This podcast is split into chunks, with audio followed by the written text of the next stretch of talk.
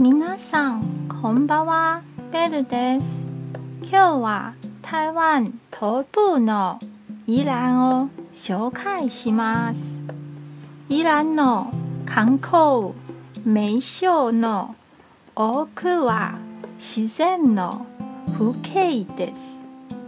宜蘭は人が暖かくてとても心地よい場所です。宜蘭ではぜひ葱油餅を食べくださいね。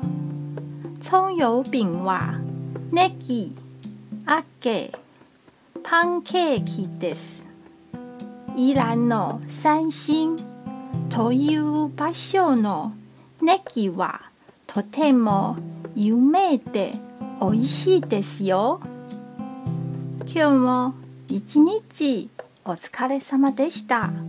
ゆっくりお休みくださいね。じゃあまたね